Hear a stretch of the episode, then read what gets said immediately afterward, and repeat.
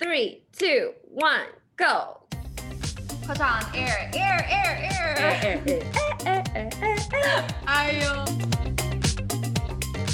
大家好久不见，我是 Ellie，我是 Annie。身边陆陆续续有人问我说：“请问你们的 podcast 是还要继续吗？”我们就直接跟大家讲，就不要再卖关子了。其实我们有默默的计划要开始我们的第三季 podcast，不是只有我们两个对话，而是会有更多其他有趣的对谈，超脱就中文的，只有中文的界限，对吧？我们就会有一点英文的访谈，比如说讲台语吗？对，就是不 同语言可能会讲法文，所以大家可以来练练听力。对，那今天这集主要就是搭上最近台北女子图鉴的顺风车，要来跟大家聊一下，就是北漂的心路历程，还有我们就是决定出国之后的心境跟北漂的不同。对，因为这部剧最近讨论度很高，所以呢，就想透过这个它的主要脉络来。回忆一下，其实我跟 Ellie 曾经都是北漂的北漂一族，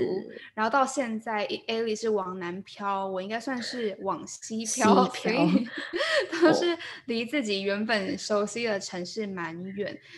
我觉得一开始到台北念书的时候，心境都是很轻松，觉得哇，我可以到一个新的地方生活，有很多新鲜感。可是我觉得，当你在一个城市待久了以后，你不可能只靠一些玩乐啊，或是一些比较轻松的事情，让你觉得生活充满激情。其实更多时候是生活的现实面，让你又会回想说，对，我的初衷是什么？嗯。所以对我来说，当时高中决定要到台北念书，有很多是因为我想要跳脱原本的环境，然后去感受看看，在新城市我会不会有更多的快乐，会不会生活更有趣。然后我觉得必须肯定的说，我搬到台北以后，尝试了很多不同的事情，然后遇到很多不同的人，也体验到很多从来没有想过会发生的事情，嗯、让我的见识更广，然后想法更宽阔。但同时，北漂有很多不为人知的辛酸跟压力，然后这些都是自己在慢慢的这个。这些都是自己在生活久了以后慢慢体验出来的。那我想问 Ellie，你在北漂的这段期间，你会不会有那种迷失的时候，或是不确定为什么自己要选择住在这个城市的时候？我觉得现在回想起当初在台北生活的心境，会发现 compare to 在澳洲还是很不同。但是我先说说当时在台北会想去台北原因，就真的只是。因为一直都在南部长大，然后我就觉得很想去尝试不同城市的生活跟体验，体验看看就大城市嘛，所以就离开比较熟悉的家，然后去去看看其他的世界。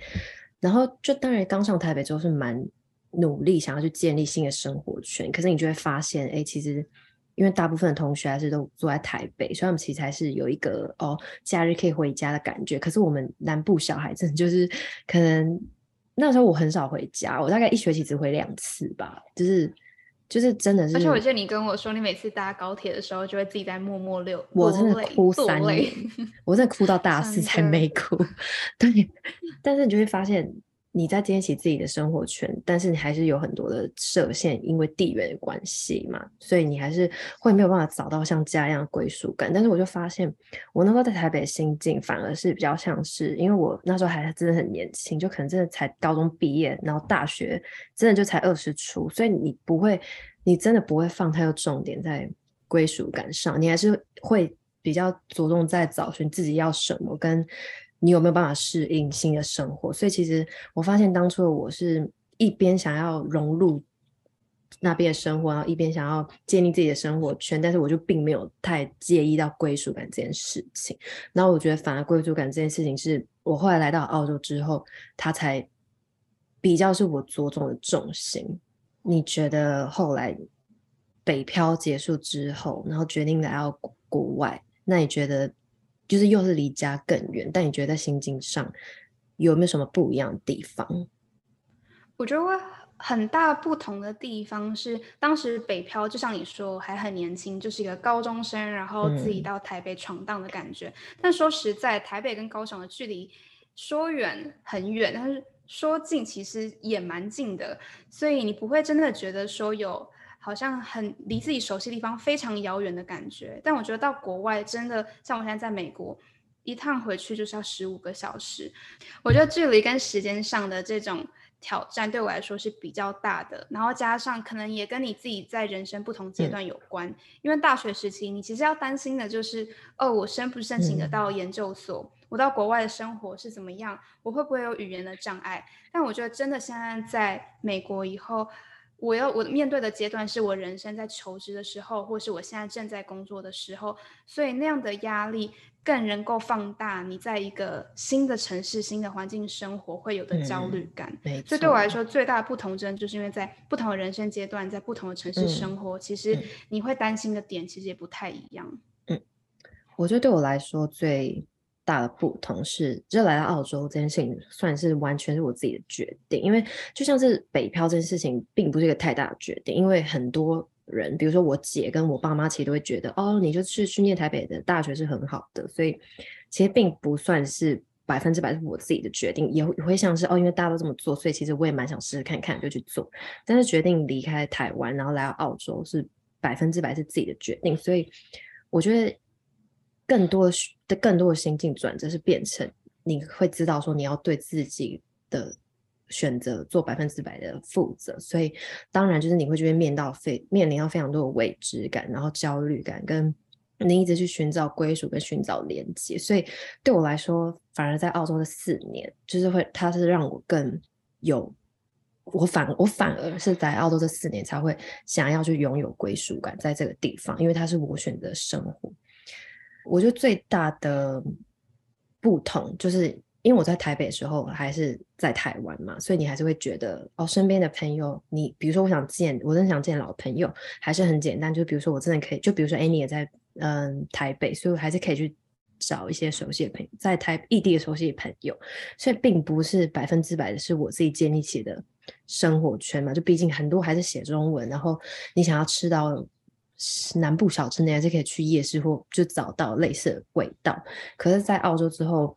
你就是真来澳洲做，你真的从零开始打造出你自己要的生活。就是我自己决定我要住哪里，我自己决定我要在哪个城市生活，我自己决定我要做什么工作，我要建立起什么样的生活，我要交什么样的朋友，跟我要就是你就发现每一件事情都是取决于你自己的时候，你就会发现哦，我可以拥有的东西更多，我可以建立起自己的世界更多，所以你自己就会担忧会失去太多，或者你会担忧，你会去焦虑那些未知。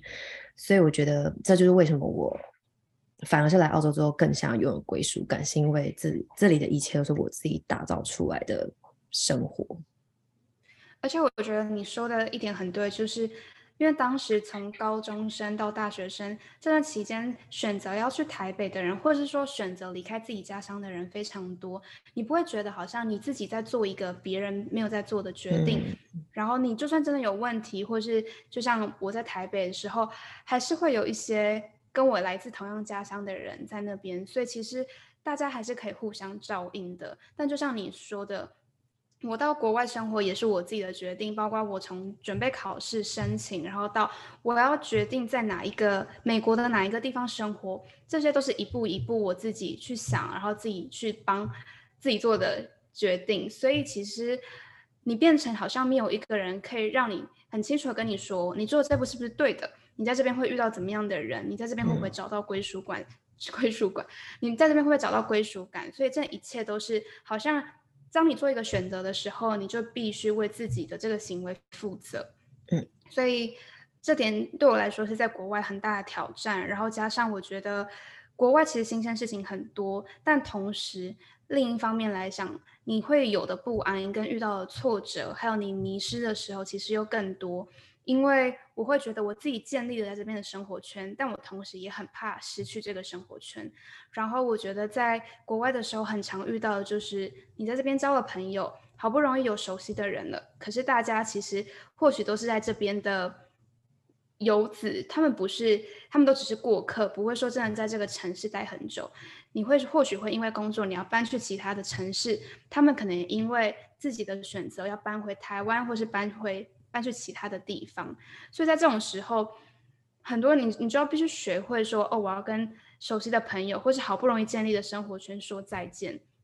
那我觉得在这种时候，你其实是会很多不安，然后会觉得说，嗯、哇，我的选择到底是不是正确？很多时候一定也会怀疑自己。嗯到底走的这一步是不是对的？所以我觉得在国外有更多这种时候，是你必须想想，我或许做这步选择，不见得是最完美的选择，但你只要认为说当下你自己是最负责，然后你对于自己的决定是有深思熟虑过的话，我觉得这样心里是会最踏实的。我觉得随着就是离家时间越久，就毕竟我们现在已经离开家八年，我就我就发现，随着地缘跟随着时间越久，你会发现你跟人连接是越来越越来越脆弱。就是你会发现那些人要进你的生活跟离开你生活是非常简单的事，就是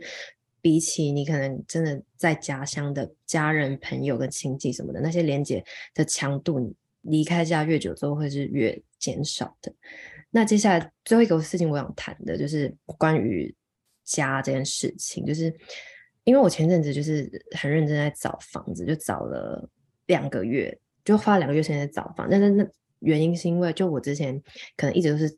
一开始刚来就自己住，然后后来开始会跟朋友一起住啊，干嘛的。可是后来我就是决定要在自己，本来是决定要在自己找房的时候，我就发现我那个焦虑，就前阵子真的是焦虑感很强，是因为我发现我开始。不只是不只是想要找一个可以住的地方，我是想要找寻一个可以像家一样的感觉。所以前阵子就找房，现在是很难困，就是一个很困难的点。所以他就是已经让我很感到焦虑。可是我觉得我最大的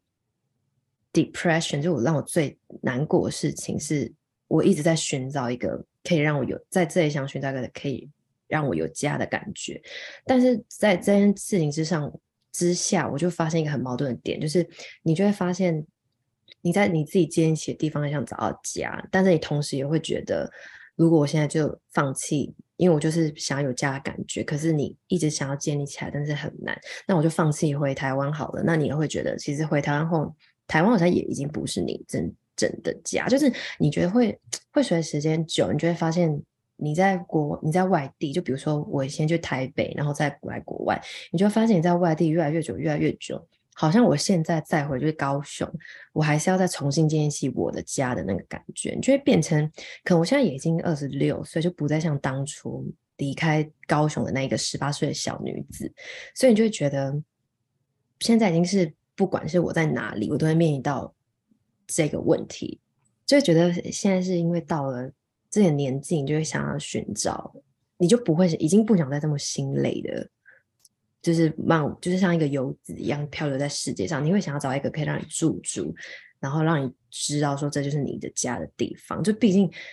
离家八年，你可以想想那个心理状态，你就是八年都是漂流在那里，一直漂流、漂流、漂流。然后现在我就真的有点觉得，很想去寻找一个真的是属于自己家的感觉。对家的感觉，